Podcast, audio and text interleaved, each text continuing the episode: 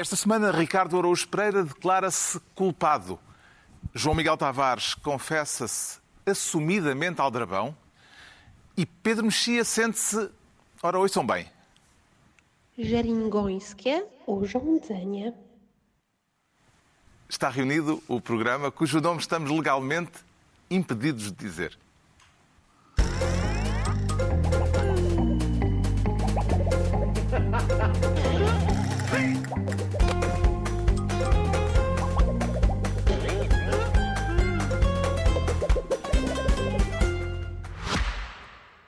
Mais uma semana, não é? O tempo passa tão depressa. E nisto há coisas que mudam muito, outras que não mudam nada. Como o facto desta semana assumirmos uma nova pasta. Desta vez, a pasta dos Amores para Sempre. Sim, hoje o tema é profundo. Amor. Aquele verdadeiramente verdadeiro, como o do António Costa por Fernando Medina. Isso sim é o amor que nunca cai na rotina, constantemente estimulado com novas experiências. Foram as chaves da cidade em 2015, o cargo de Ministro das Finanças em 2022, e há quem diga que o António já anda a magicar um novo roleplay para o seu fiel companheiro, o de Primeiro-Ministro, caso se decida aventurar pela Europa. Enfim, é caso para dizer o amor de sempre, uma nova energia. Como acontece com o novo Renault Clio. Não fosse ele, E-Tech Full Hybrid.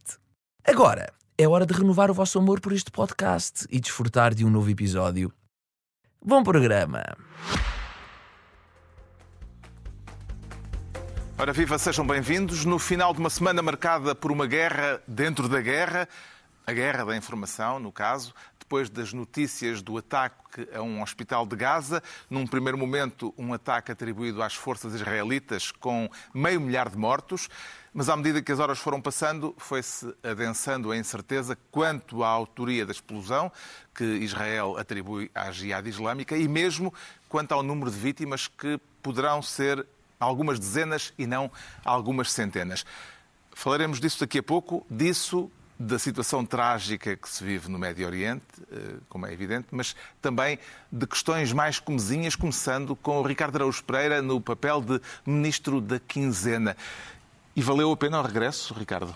Uh, para mim vale sempre a pena, Carlos. Vale sempre a pena. A alma não é pequena? Uh, não, não, vale a pena porque os... Isto dos debates Uh, às vezes material. Não, não só isso, não só isso. Atenção, é claro que eu devia que tenho que estar a fazer a declaração claro, de interesse. Com certeza. Declaração de interesse profissional, toda a gente sabe, está feita. Agora, como cidadão, eu eu acho que debates quinzenais, o, o, o governo ir ao Parlamento quinzenalmente, semanalmente, não? E por mim pode ser semanalmente. Porque há pessoas, às vezes as pessoas. Para ti era todos os dias. Diário, mas às vezes. Diário não pode ser, mas é, é, é, é impraticável. Mas as pessoas, às vezes as pessoas dizem assim: pá, isto em vez de debater, aí é mas era trabalhar. Debater é trabalhar. Debater em democracia faz parte do trabalho. Nós estamos é aqui trabalho. a debater. Muito bem. Estamos aqui a debater. Eu, esta, bem, Sem estarmos a trabalhar. a alternativa a debater, como é que a, a, a democracia resolveu isto muito bem? Com um de que a alternativa a debater é bater. É, em vez de bater, a gente aqui na, na, civilização disse, já sei, vamos fazer aqui uma coisa que realmente contém a palavra bater, mas é ligeiramente diferente. Uma das novidades do debate foi a admissão por parte do Primeiro-Ministro de que se expressou mal, Sim. a expressão é do próprio António Costa, quando garantiu num debate anterior que Bruxelas impôs uh, a privatização da TAP. Como é que viu este equívoco, Ricardo? Uh, numa matéria em que o, o ex-ministro Pedro Nuno Santos veio desmentir o, o primeiro-ministro António Costa Sim. e em que António Costa agora admite que, de facto, aquilo que tinha dito não estava correto. Não, não, ele admite que se expressou, Expressou mal. mal. O Pedro Nuno Santos veio, veio dizer uma coisa que levou o António Costa a concluir que se tinha expressado mal. Ah, é como se, por exemplo, a gente ah, estamos na, sei lá, na quarta classe e a pergunta do teste é em que ano foi o 25 de Abril? 77. Errado. Não está errado. Expressei-me foi mal. Eu espero que os professores de hoje em diante corrijam os testes tendo em conta esta possibilidade, que é o aluno não é não é ignorante ou não, ou não disse uma coisa que não está certa. Isso pode servir para os divórcios. Quando eu disse sim, expressei-me mal. Expressei-me mal, estava lá com o padre a olhar para mim, não sei o quê. O que é que eu disse? Foi sim, olha, não era o que eu queria dizer. E aqui, neste caso, é, o, que é, o que é, que é giro nisto é que, é que o Costa tinha, de facto, duas hipóteses. Uma era dizer assim, eu realmente disse uma coisa que não é verdade. Outra era esta, expressei-me mal. Eu sou um político que anda há já muitos anos nisto e a, a- a minha atividade principal é expressar-me, porque é assim que eu persuado o eleitorado a votar em mim, coisa que tenho conseguido fazer ao longo da minha carreira com bastante sucesso. Mas eu não me sei expressar, pá. Até E- porque o tema era o irrelevante. tema, o tema, se calhar, não, não interessa assim tanto.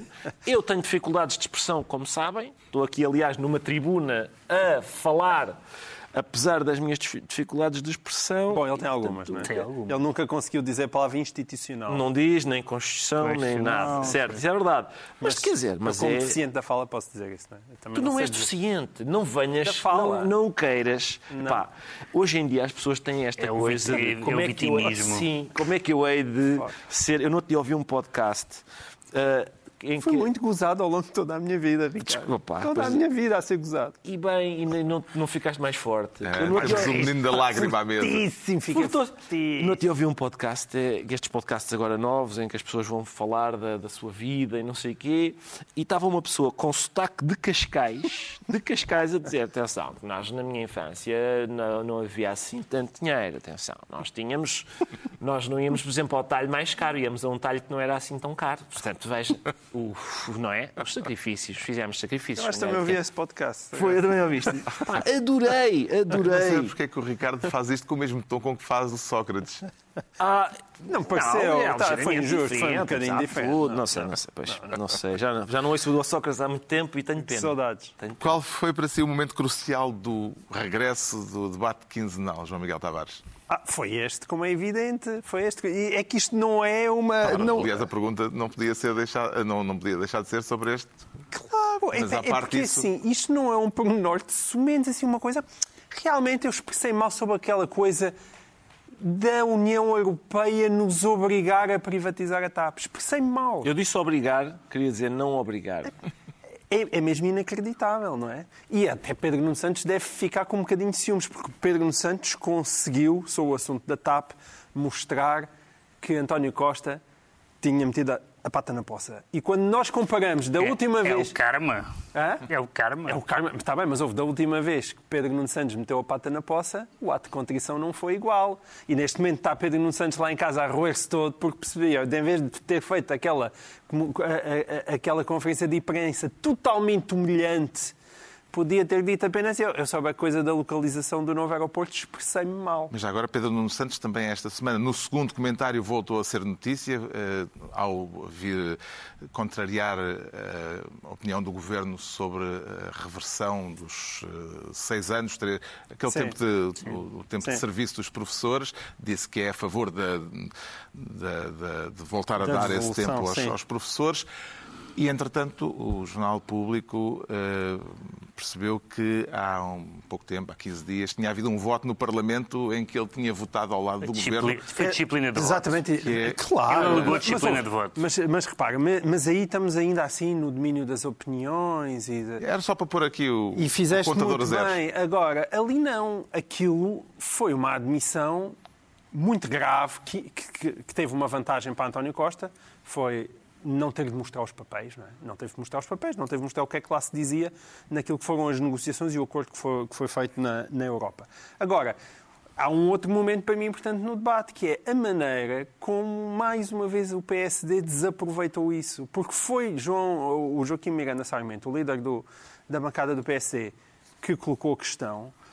Ah, António Costa sai-se com essa do expressei-me mal e depois não acontece nada. E de facto o Joaquim Miranda Sarmento, que tem muitos méritos, mas ele tem o killer instinto de uma ovelha. Porque deixa passar aquilo que era. Que era- era para que era um dos ao tema, poucos méritos que um líder escarafunchar. parlamentar tem que ter. Com certeza. Não pode ser. Não pode. Voltaram os debates quinzenais, mas se isto continuar assim, aquilo que parece é que o Joaquim Miranda Sarmento parece que é, é a primeira parte do André Ventura, como nos concertos, não é? Antes de vir a estrela principal, vem lá um senhor com um talento bastante inferior a, a aquecer o público. E é isso que está a acontecer. É bem, E não pode acontecer, porque O depois regresso. vem aquele lado todo espaventoso do Ventura que, e, e que depois faz os seus minutos ah, na televisão, porque de facto é a melhor televisão. E ele não, não se podem perder estas oportunidades. O regresso destes debates de 15 em 15 dias, na sua opinião, Pedro Mexia, favorece mais a oposição ou o Governo? Antes de mais, ainda bem que voltaram, que é uma, que é uma questão mais substancial de saber quem favorece. Depois de o anterior líder da oposição achar que o governo estava a ter escrutínio a mais do Parlamento, uma, coisa inédita na história da democracia parlamentar, voltou a, a ter escrutínio. Eh, justamente porque, porque os debates parlamentares são trabalho parlamentar. Quanto, quem, quem favorece se a oposição, se é o governo? A questão é abstrato, não sei responder. Na prática, favorece o Costa, porque ele é, safa-se muito melhor do que as outras pessoas, mesmo. Expressa-se bem?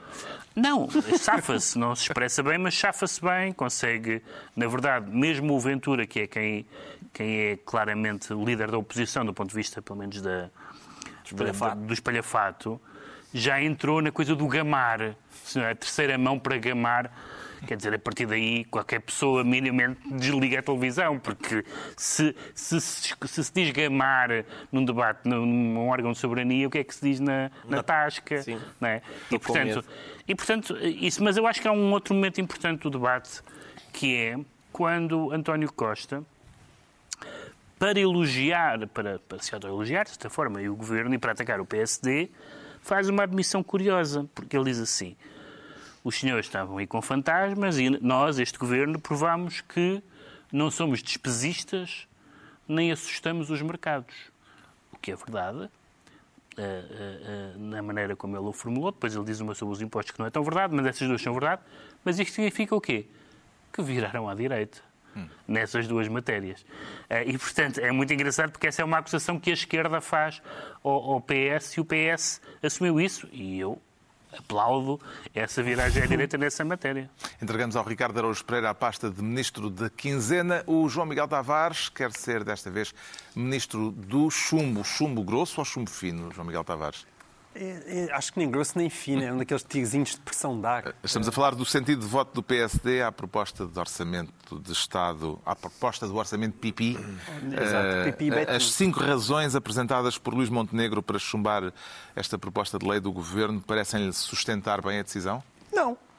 Ah, mas são interessantes para analisar porque é que eh, Luís Montenegro tem que usar expressões pipi, Betinho e agora o, o rei não vai nu. Foi desta vez ele disse: o rei não vai nu. Não se pode dizer que o rei vai nu, mas vai seminu. Sim, vamos falar disso. É, ah, exato, breve. a gente já fala. Eu, eu também queria dar um toquezinho ao rei seminu. Sim. Mas- Mas se o Montenegro por não tem bons dizer. argumentos eh, para votar contra, porquê é que vai acabar por fazê-lo? Ele vai acabar por fazer porque não tem outra, outra maneira, não é? Quer dizer, ele é líder da oposição, também o que faltava agora é que se fosse abster nesta altura do campeonato, depois de dizer eh, cobras e coriscos daquilo que tem sido a atuação do governo. Agora, vale a pena olhar para essas cinco razões, porque as, as cinco razões são: um, é uma descida do IRS pouco ambiciosa, diz o PSD, quando supostamente tinha apresentado uma descida de 1,2 mil milhões, este, e este, só para chatear, a, a primeira que apresenta é 1,3 mil milhões, claramente de propósito. A seguir, dois, é, é- há aquela medida que é o IRS jovem, em que o governo foi a reboque do PSD. Mas vai a reboque do PSD, se calhar foi uma boa ideia? Não, não foi uma boa ideia porque não se coordenaram. Não, não coordenaram com, com- com o PSD. E depois, a terceira, é a história da subida do IVA e, e- e dos impostos de circulação e a subida dos impostos indiretos. Enfim, pode ser uma boa razão, eh, porque um argumento do governo dá com uma mão e tira com as duas. O problema é que esta é a 1, 2, 3 e depois vem a 5, eu já lá vou à 4. E a 5 diz critica os serviços públicos mínimos e a falta de investimento na saúde, educação e habitação. Isto aqui é que já tem um problema, porque é, não se pode estar simultaneamente a querer que deixam os impostos todos e depois, ao mesmo tempo, a pedir mais investimento na saúde, na educação e na habitação.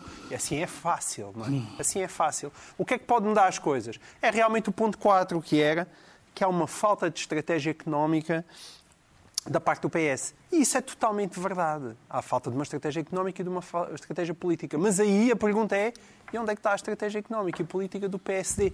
Porque essa nunca se viu. E esse verdadeiramente é o problema da Luís Montenegro. Porque António Costa, Mário Centeno, Fernando Medina elevaram o nível de jogo político ao se transformarem no partido das contas certas. E eu fazerem-no de uma forma muito habilidosa, que é, toma lá aqui estes apoios, agora dou-te um bocadinho mais aqui no IRS e vai sacando mais através dos impostos indiretos. Mas o povo, aparentemente, está relativamente contente. E as contas estão certas, indiscutivelmente. Descer a dívida abaixo dos 100% é uma grande vitória de Fernando Medina. Para isso, convém que, o, que o, se, o, se o PSD quer voltar a ser governo, tem que elevar o seu nível de jogo, tem que apresentar uma outra visão para o país. Porque este é de facto o país que vai ser ultrapassado em 2024 pela Roménia. Vamos ser ultrapassados pela Roménia do Sobresesco, salvo seja, já, já faleceu. Mas quer dizer, não é? quando nós tínhamos democracia, eles andavam a assassinar pessoas. E vamos ser ultrapassados pela Roménia. É preciso, portanto, uma nova política, uma nova visão para, o país, uma nova estratégia. Mas problema é que Luís Montenegro não tem cabedal para ela, não é suficientemente bom. E isso nota-se a cada dia que passa. Depois de- desta clarificação de Montenegro, esta semana ficou mais elucidado sobre o significado da palavra pipi, Pedro Mexia. Fiquei, mas eu acho que isto é um caso clássico de esse de- d'escalier, que é aquilo que os franceses dizem quando nós nos queremos dizer uma coisa, mas não nos ocorre nada muito inteligente ou muito rápido. Só mais e, tarde. e só mais tarde é que, ah, espera aí, tinha uma ótima resposta. E, Chamado portanto, repentismo do dia seguinte. Portanto, o, o- quando, quando eh, se cruzou na escada, eh, eh, neste caso com, com- com a imprensa, eh, Luís Montenegro disse que é um orçamento pipi. Mas depois deu um espaço nas escadas e disse é também um logro, uma aparência de alívio fiscal, aumenta os impostos indiretos, não permeia a produtividade, tem impostos máximos e serviços públicos mínimos e tem uma definição esquisita de classe média. Tudo isto são bons argumentos. Só que ele só se lembrou na- no patamar já do, do primeiro andar e não no do segundo. Quando portanto, eu acho que o PSD, estes argumentos, há uns melhores que outros, há uns mais bem formulados do que outros, mas são relevantes e, e e fundamentam um voto contra. Porquê é que tendo este, porquê é que tendo, apesar de tudo formulado, e eu, eu concordo que alguns dos argumentos, como disse o João Miguel, não são muito sérios, esta ideia era do PSD, porque é que ele fez aquele espetáculo de nos pôr todos a comentar a palavra pipi? Montenegro anunciou o sentido de voto eh, do PSD no encerramento das jornadas parlamentares eh, do partido, onde disse, e vou citá-lo, o João Miguel Tavares já estava ali a, a avançar no, no alinhamento, é disse Montenegro, disse. Montenegro, Portugal precisa de alguém, e neste caso o principal partido da oposição, que diga que se o rei não vai nu, pelo menos vai seminu. Ora bem, que parte é que terá ficado por vestir? Consegue visualizar a metáfora de Montenegro, Ricardo Araújo Pereira? Eu acho que antes disso, Carlos, Ai. agradeço a sua pergunta. Estás a ver? Mas eu queria disso- responder-te essa pergunta e tu não, me deixaste. E agora quem Mas podes colaborar, porque eu tenho, não quer dizer, eu tenho coisas para dizer sobre isto do rei vai seminu, mas são anteriores a saber qual foi a parte da roupa que o rei não pôs. São é saber se um homem que está na política e que está a dizer uma frase agregadora do género, porque Portugal precisa de uma voz, uma voz firme, que olhe para a realidade e diga: o rei está, não é nu, está mal vestido, acho eu, está. Não é por acaso que a história não Tem um é. momento de polícia da moda. Não é, mas é isso, não é por acaso que a história não é.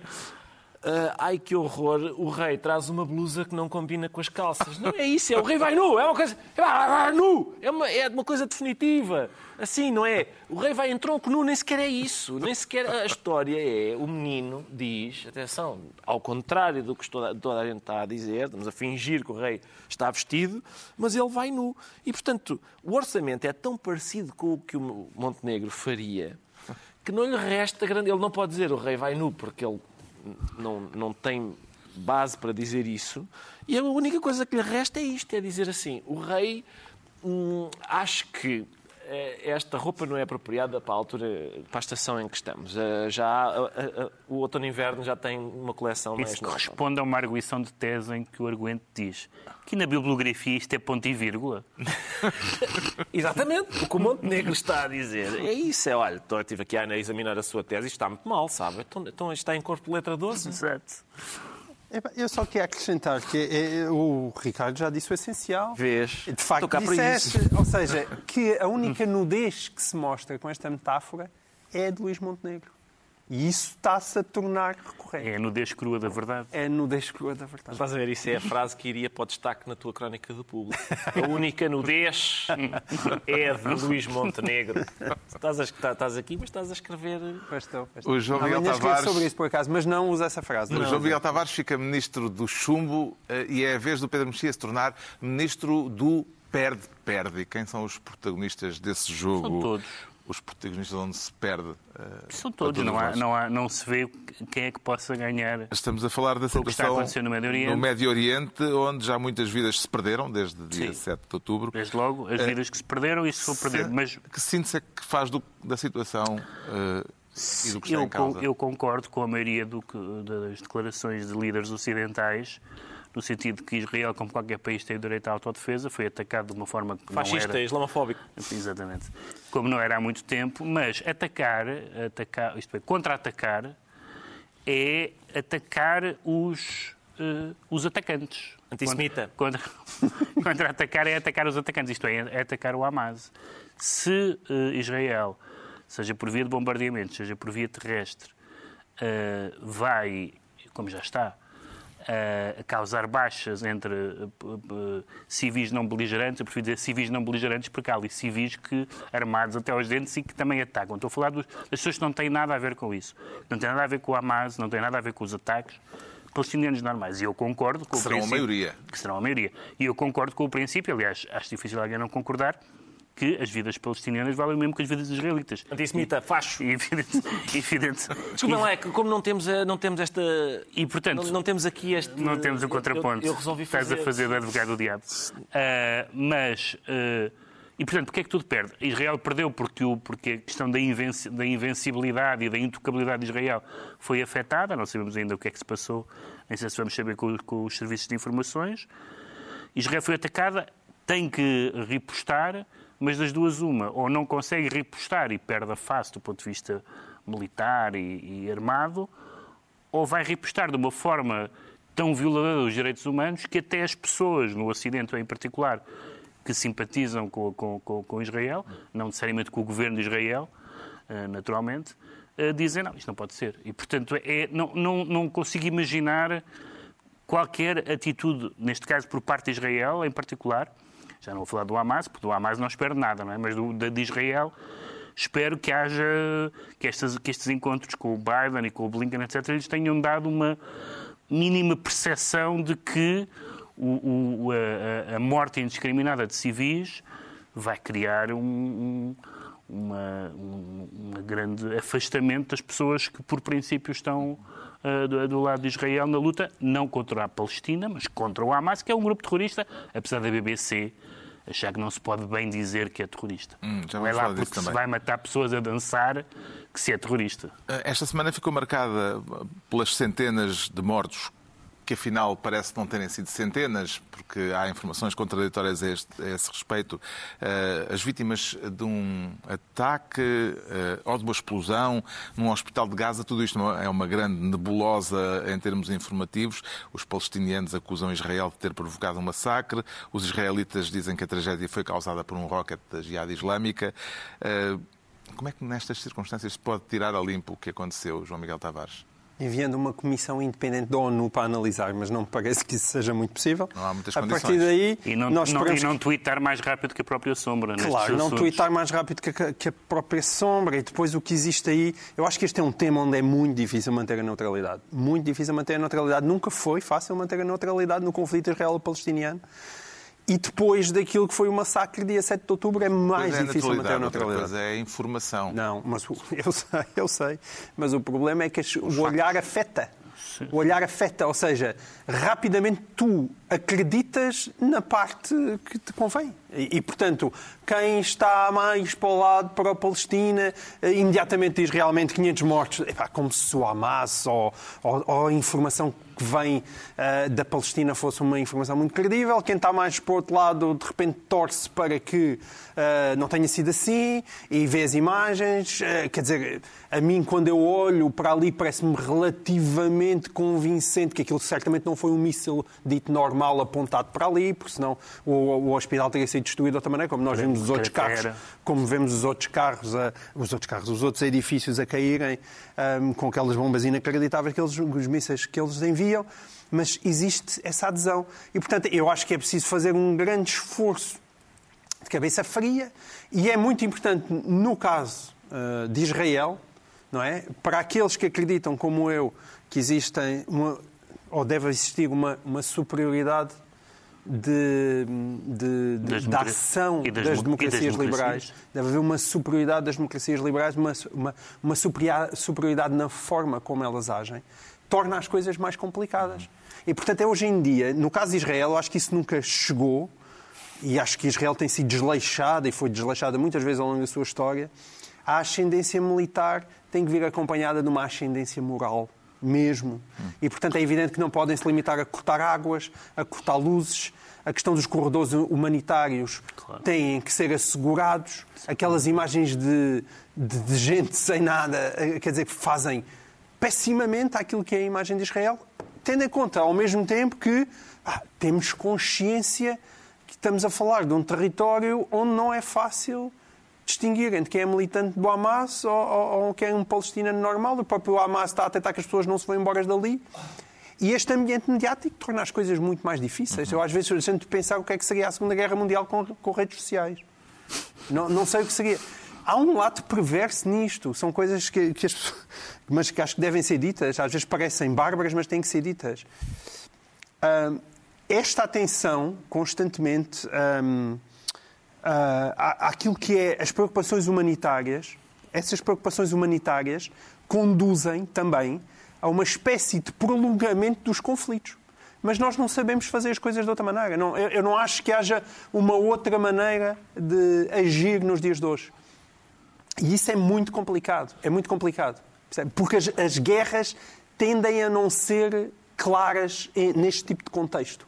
E ao não serem claras, há um prolongamento do Mas há uma, sofrimento há uma parte boa nisso. enorme ao longo dos Não tempos. no prolongamento, Claro um- é não ser eu, claras. eu não tenho nenhuma boa solução para isso. Sim. É claro que O existe... que escrutínio da opinião pública o faz da opinião diferença. pública, há as preocupações humanitárias. Neste mas, caso- de facto, eu não sei o que seria na Segunda Guerra Mundial. Não é? Neste Não- não caso, sei. as notícias, aquelas notícias imediatas de que tinham morrido 500 pessoas no ataque israelita a um hospital, tiveram até um efeito diplomático, porque a visita de Biden a Israel aconteceu, eh, estava marcada para o dia seguinte de manhã e aquela mini cimeira árabe, árabe que estava agendada não se realizou. Portanto, Sim, eh, claro. E foi também péssimo. teve efeito político. E foi uma pena. E foi uma pena. Eh, Lá está, porque, mais uma vez, o outro lado acreditou muito rapidamente naquilo que lhe dava jeito de acreditar.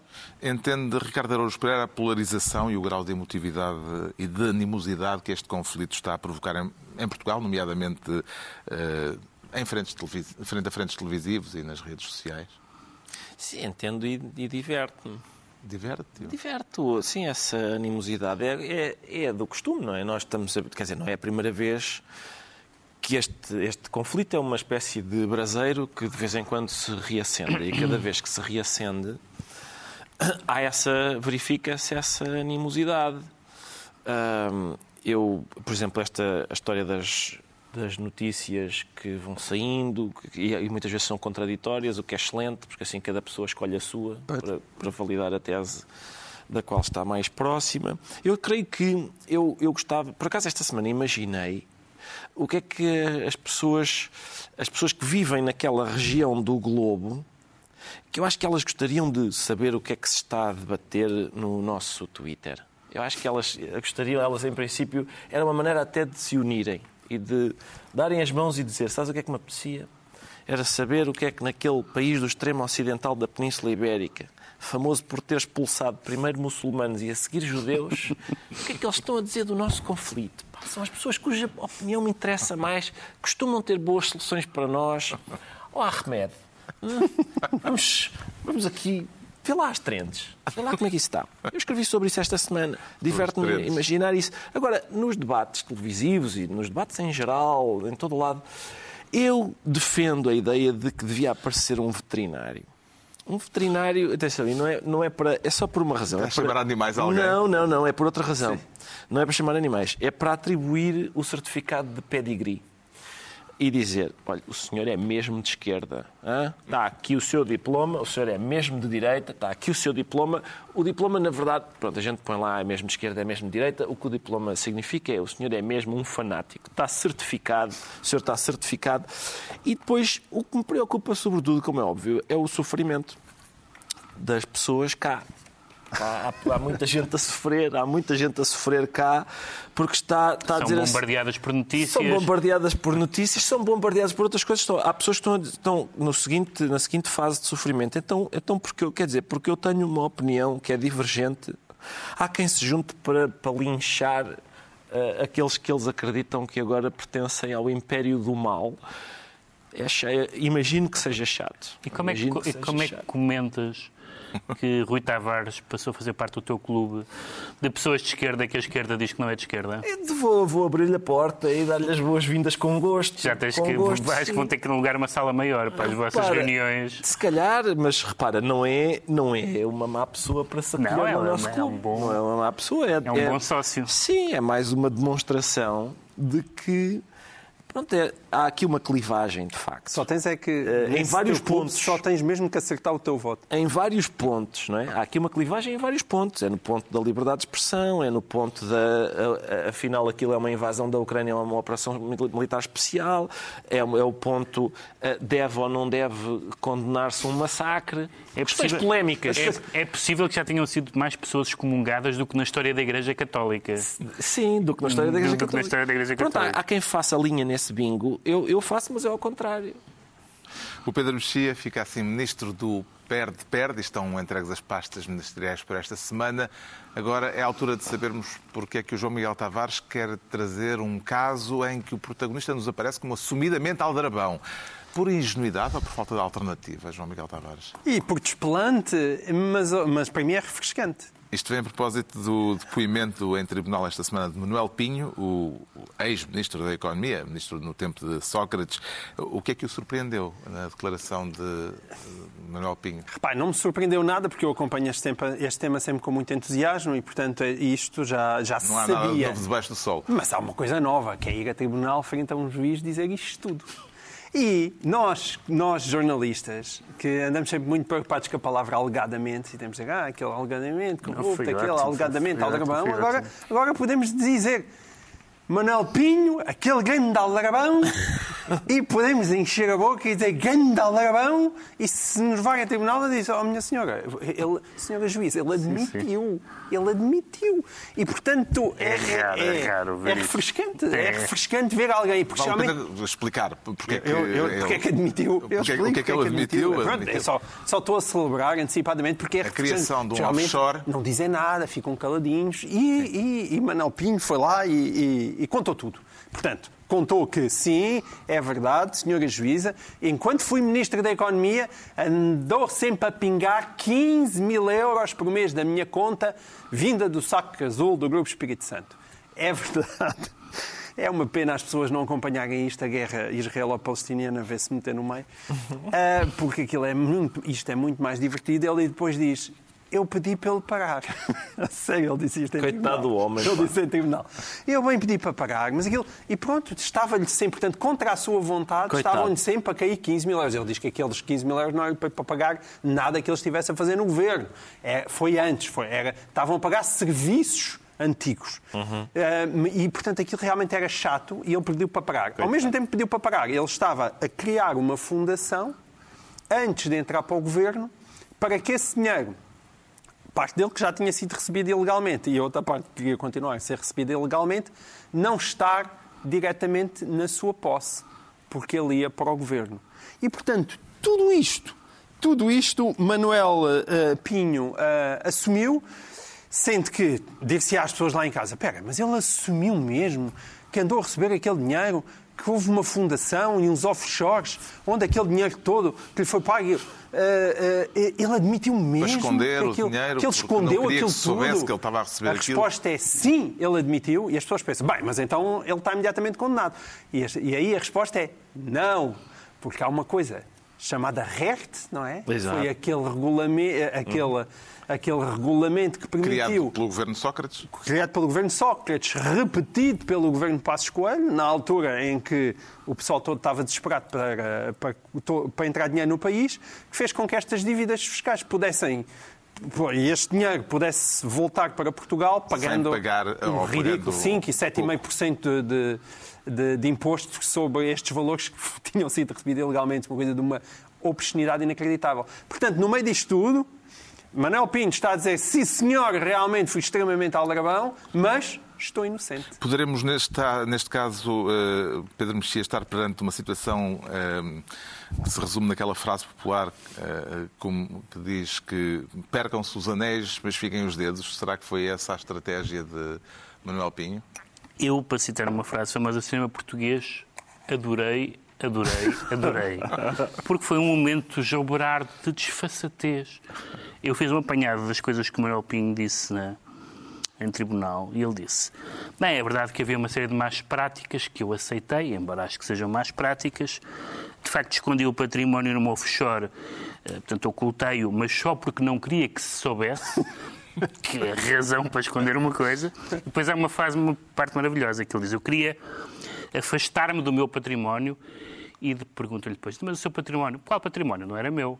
Parece aquele famoso sketch daquele grupo muito divertido que havia, do Major a dizer, eu até por isso queimei uns documentos. Queimou documentos? Mas quais documentos? Quem é que falou em documentos? Todos estão a lembrar desse sketch. Era muito, engra... eram era muito engraçado. Era... Depois perderam-se e tal, mas eram engraçados na altura. Enfim.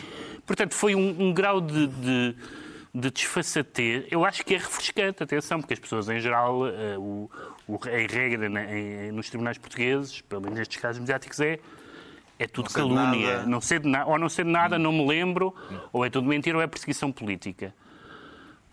Manuel Pinho foi de uma candura, isto deve ser uma estratégia qualquer, porque senão parece que se está a enterrar. Deixa-me só acrescentar uma coisa, mas ele estava indignado. Ele deu, aliás, uh, provas de que ele estava e Ricardo Salgado ainda ficou a arder. não estavam nada bem, que é a história da reforma aos 55 anos. Porque aquilo que o mais indigna no meio disto tudo é que a sua famosa reforma de, acho que eram 40 mil euros, que iriam ser pagas religiosamente aos seus 55 anos, não foram pagas. Ele dizia, é foi uma momento... coisa contratada. Se é a prima ou o fundo de pensões que paga, não, não me interessa. Não, Mas por isso é que eu digo que é o momento de João Berardo, porque o João Berardo disse no Parlamento também é dever dinheiro a mim, não é? Portanto, e toda a gente ficou muito esclarecida sobre... Outra revelação, como é que entendeu Ricardo Araújo Pereira eh, esta outra uh, uh, revelação de Manuel Pinho de que Sócrates o convidou para substituir Vítor Constâncio como governador do Banco de Portugal e, e, mais ainda, o facto de ele não ter aceitado o convite, que ele diz que é a prova de que sim, não sim. estava ao serviço. Acho que estiveram os dois bem. Estiveram os dois muito bem. O Sócrates, ao convidá-lo para, para ir para o Banco de Portugal, o FBI às vezes faz isso, contrata um vigarista para um antigo vigarista para ir perseguir e capturar novos vigaristas, porque ele sabe tudo sobre o, o ofício e por isso está numa posição uh, privilegiada para capturar os seus antigos companheiros de profissão. O Pin, ao não aceitar, uh, se calhar fez como o Will Rogers, que era aquele humorista americano do início do século XX, que se candidatou à presidência dos Estados Unidos com uma única promessa de campanha, que era se for eleito, demito-me. E, portanto, talvez tenha sido isso. O Pin imaginou-se como presidente do Banco de Portugal e pensou, em princípio, a minha primeira, a minha primeira decisão é demitir uh, este tipo que escolheram para aqui. E, portanto, acho que um aplauso para Sócrates e outros para Manuel Pinho. Está esclarecido porque é que o João Miguel Tavares quis contar a história de um aldrabão assumido. Quanto ao Pedro Mexia, diz sentir-se. O melhor é ouvirmos eh, quem sabe dizer isto como deve ser. Jaringońskie urządzenie. A voz, a voz é da tradutora polaca Violeta Gavor, a quem aproveito para agradecer. Isto é a aproximação polaca possível à palavra portuguesa geringonça. Eh, não deveríamos pedir direitos de autor aos polacos eh, por esta eh, por, por a utilização deste conceito. Ainda por cima eles usam duas palavras a vez de uma, porque tem uma geringonça ainda mais sofisticada. Geringonski não sei dizer. Ainda bem que houve uma intervenção de conhecedores. É a geringonça polaca, que foi houve eleições uhum. na Polónia. Uh, que significado é que atribui ao facto da direita moderada polaca ter conseguido arredar do poder a extrema-direita? Sim, a, a, a, direita moderada polaca, portanto, a coligação cívica, que ficou em segundo lugar nas eleições, mas consegue uma maioria no Parlamento com um outro partido, com um partido de centro-direita e um partido de centro-esquerda. Uh, e há muitas divisões entre eles, como é normal, tendo, as, tendo em conta as suas origens ideológicas. Mas, é mas, é mais o que os une mas, é querer do que aquilo que nos separa, PIS. como na canção. Uh, mas, mas conseguiu afastar o, o, Lei Justiça, que foi um dos, um dos partidos, neste caso um dos governos, que nos últimos anos subscreveu a ideia de uma democracia iliberal, onde questões como a separação de poderes, a independência dos tribunais, etc., não estava todo garantido. E isto, isto prova, desde logo, que é possível, portanto, não, é, não, há, não há uma condenação eterna dos países europeus de terem as direitas e liberais no poder, e, e, e confirma também a ideia de que, ah, se, e, no meu, na minha opinião, e- e daqui não sairei, cabe à direita moderada afastar a extrema-direita mesmo com coligações geringonceiras, porque eh, os governos radicais em democracia... Radical é uma palavra que tem muitos méritos fora da democracia. Em democracia, raramente, os- raramente os tem. O e facto- deixa-me só dizer isto, que o, o, o Donald Tusk, que era uma pessoa que era liberal quando estava contra um regime liberal comunista, como era o Orban, que também era um liberal, só que alguns, como envelheceram, deixaram cair o seu liberalismo. Felizmente, alguns continuam a ser. O facto de ter sido a direita a derrotar a extrema-direita poderá encerrar algum significado político a ter em conta, Ricardo Araújo Pereira? Ah, sim, o significado político a ter em conta é o seguinte: era nós precisávamos que a tradutora Violeta Gavor. sim, nos ensinasse como é que se diz. Ora, veja, João Miguel, em polaco, em polaco, sim, sim, comparação. sim. Porque estás a ver, estás a ver como é Isso é possível. uma comparação se que é muito É. parvice que é. Comparações Parvisky. Sim, Não, pá. Tadmitovski. É, é ou não é um é momento. russo. Ovski é É ou não é um momento em que. Sabes que eu estive a ver aqui no Translate se conseguia. Enfim, arranjar uma maneira de dizer em polaco uma coisa um bocadinho mais pesada do que outra vez. Mas o, tra- o tradutor é muito puritano e não. Não, Não mandava- conseguiu só encontrar nenhuma. Mandava-te para o inferno, em vez para o sítio para onde eu Mas eu pretendia. eu estou muito contente com os resultados eleitorais na Polónia, pá. Estás contente? Não, não, não, não duvido que estejas Não será contente. isto Atenção, eu não duvido que estejas contente. Não será isto um sinal do famigerado Sim, eh, do caminho das das borboletas, borboletas, de que ele é possível? claro. Pá, que é senhores, possível. vocês maltratam esta metáfora. Eu, ela, qualquer dia está a fazer eh, queixa à Comissão de Proteção de Menores. ou uma De coisa qualquer. metáforas. Das metáforas, a Comissão de Proteção de Metáforas. E bem precisam. Olha, Seria bem uma, precisam. isso seria uma comissão com muito trabalho. Mas antes disso abríamos a. Secretaria de Estado da Ironia. Eu não consigo. É muito mais- faz muito Também, mais falta. Faz muito mais falta. Nem sequer consigo perceber, porque na, na Polónia quem, está no, quem estava no poder era o Chega, Sim. certo? E agora foi removido. Sim. E muito bem, finalmente. Já tardava. E bem pelo contrário, aquilo o que prova é que a democracia funciona. Eu, eu subscrevo Claro. tudo o que Pedro Claro. Mexia diz. Funciona, Não, as eleições foram democracia funciona, super sim. participadas Sim, à ainda bem. série, acho que votaram Sim, havia 75% filas das de pessoas. 70%. É, ainda à moda antiga. Portanto, a participação eleitoral na casa dos 70%. Derrotaram um governo populista excessivamente com tendências autocráticas e que eu espero que se vá embora democraticamente e viva a democracia. Não, isso é sem mesmo assim. dúvida. Já sabemos porque é que o Pedro Mexia se declara. Vamos lá ouvir outra vez a Violeta Gavor. Żeringąskie urządzenie. Isto mesmo. Cá está.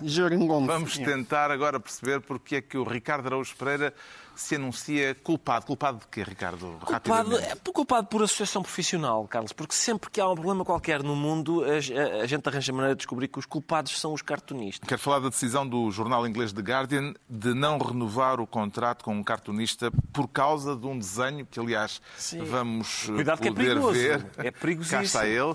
É sim, é um, Um desenho, de que mostra eh, Netanyahu Netanyahu com as luvas de boxe a operar-se a si próprio com um bisturi. Claro, uma pessoa a operar-se com umas luvas de boxe em princípio não dá grande resultado. A cicatriz que ele está a fazer é a faixa de Gaza. Logo, este cartunista rua. Ah, E não é este sim, cartunista. e, e atenção, Sente que este Cartunista com é o Steve décadas. Bell, é a mesma Sim, coisa, sei lá, sim, é o que- Steve Bell. com o Expresso correr com o António. Correr com o Exatamente. António. Também, Atenção, também foi também, com- A acusação- também por mesmo. mesmo a acusação é, lá está, diz ali, after David Levine. Está lá escrito, hein? está lá escrito no cartoon. Portanto, a acusação é a seguinte: não, isto é uma referência ao Shylock do Shakespeare e à Pound of Flesh. Portanto, é uma referência antissemita. Está lá explicado. O, sim, o autor do cartoon disse: não, está lá, escrito, está lá escrito After David Levine, porque o David Levine fez um cartoon parecido com este, em que o, o Lyndon Johnson, uma vez, Nos anos 60. nos anos 60 resolveu, foi operado à vesícula e resolveu, eh, há umas fotografias dele a levantar e mostrar uma, uma cicatriz enorme, é uma coisa, enfim, pouco própria para um presidente fazer. E então houve um cartunista chamado David Levine que fez um cartoon em que A cicatriz do Lyndon Johnson tinha a forma do Vietnã. E é isso que o Steve Bell está a aludir.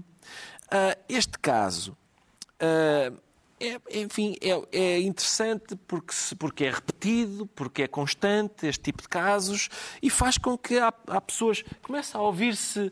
É como numa floresta de repente começar a ouvir chirriar os passarinhos. Há pessoas, de repente, há pessoas que começam a articular a palavra cancelamento. Parece que existe. Parece que existe. Houve- houve a falar, casos falar em censura, houve outros casos, sim. é uma escritora palestiniana na Feira do Livro de, de Frankfurt. Sim, parece eu. que onde não parece recebeu o prémio que lhe tinha sido O Benzema que escreveu um tweet. Sim, parece que não é só Banal, o é? Estado que censura. Pois, A- A própria Mia Khalifa foi despedida da, da Playboy por... É, talvez haja, é, haja necessidade de uma nota Não, de rodapé. Estou a dizer que foi despedida da Playboy. Ela Ah, foi despedida da Playboy. Por Já- causa já da sua opinião sobre o conflito, que era uma opinião, real, uma opinião realmente pesadinha. Porque Felizmente, ela... felizmente vai continuar a carreira na Palestina, não é? O que, não, isso é, isso é improvável, mas eu agora, eu, seguindo as pisadas da Playboy, sempre que estiver a abrir uma Playboy, vou telefonar para lá e dizer, olha, desculpe, a Miss é Dezembro, a Miss Dezembro, que está na página 27, eu estou a gostar disto, mas qual é a opinião dela sobre, sobre o conflito? E outros, sobre a Ucrânia, gostava de saber. Não, só de facto acrescentar que ainda assim o David Levine tem,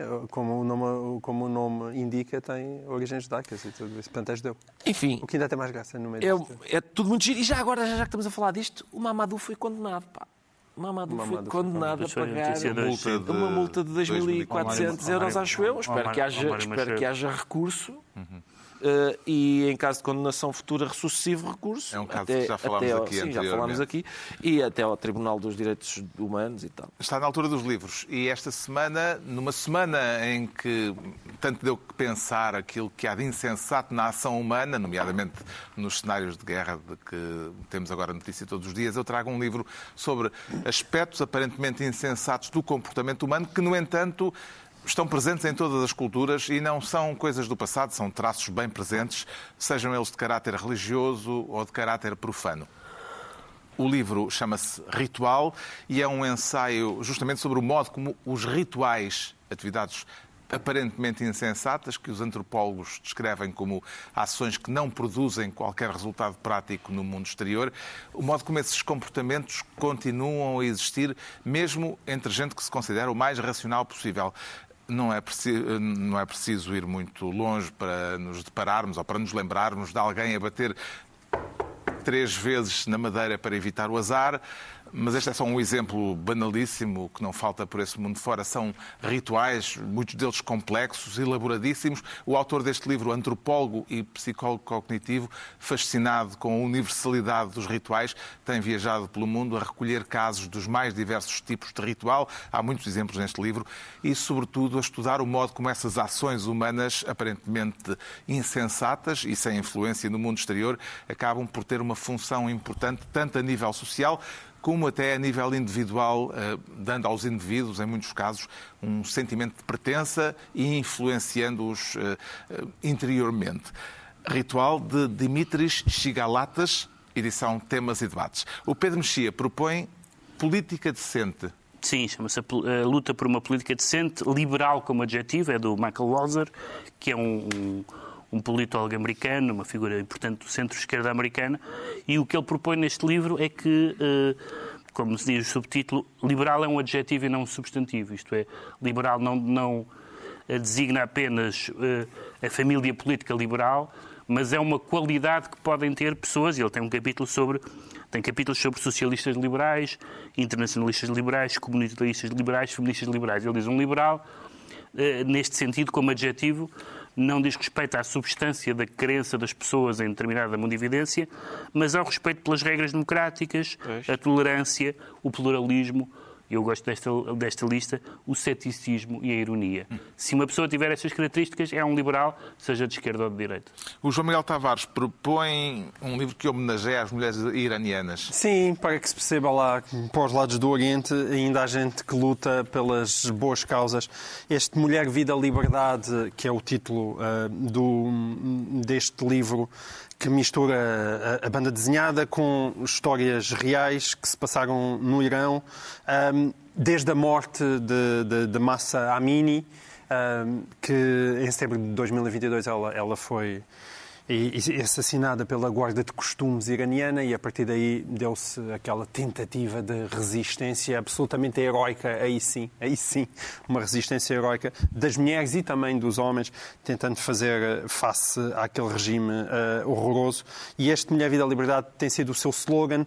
Uh, e a Marjane Satrapi, que é uma autora muito famosa do famoso Persepolis, que é um dos, dos livros mais de BD mais importantes das últimas décadas, ela voltou, da, ela tinha abandonado a BD, mas ela voltou para coordenar este projeto. É, é um livro que vale i- imensa pena e também está aqui porque abre agora o Festival BD da Amadora, também há ilustração em Guimarães. É um grande livro e uma ótima oportunidade para recordar aquilo E que se está a Irão passar tem no algumas Irão. coisas a ver, provavelmente, com, com estas coisas que nós Tem a falar. ligeiramente a ver com aquilo que estamos a ligeiramente, falar. ligeiramente. O Ricardo Araújo Pereira recomenda, eh, recomenda eh, comédia literária agora recuperada. Isto é muito giro, Carlos. Isto é muito giro. É, é, um, senhor- um autor italiano chamado. Giovanni Guareschi. Pois, Aqui aparece é Giovannino. Chamavam-lhe Giovannino e ele aparentemente era pequeno. Ah, Giovanni Guareschi e uh, chama assim, chama-se Dom Camilo e o seu pequeno mundo. Eu quando era puto fartei-me de ler isto e adorava. Tinha, tinha aquela edição da Difel, acho eu, acho que era da Difel. Ah, basicamente isto é o, o que acontece é o seguinte: é uma- um vilarejo italiano em que o Dom Camilo é o padre e é reacionário e o Pepone é o presidente da Câmara e é, e é do Partido Comunista. Ah, há, há vários conflitos entre eles, são boas histórias sobre, sobre radicalismo e moderação. Há uma terceira personagem muito frequente que é Jesus Cristo, que está pregado na cruz e fala muitas vezes com o Dom Camilo. Ah, há muitas histórias, por Chamado exemplo, narrador omnisciente. Exato. E há, há uma história, por exemplo, há uma história que se chama Animais e, Animais e Pessoas, eh, que é, por acaso é engraçado de ler agora, porque começa com um grande radicalismo da parte do Pepone. O Dom Camilo, eh, de repente, revela o desejo de marchar sobre Roma, eh, em contraponto. Acontece. Acabam por se encontrar no meio e, e as- e- e- enfim, e acaba, acaba por ser uma vitória da moderação. É normalmente o que acontece. Dom Camilo e E o seu pequeno o mundo. seu pequeno mundo. Está concluída assim mais uma reunião semanal, dois a oito dias, à mesma hora, os mesmos de sempre, também ao longo da semana em podcast. Pedro Mexia, João Miguel Tavares e Ricardo Araújo Pereira.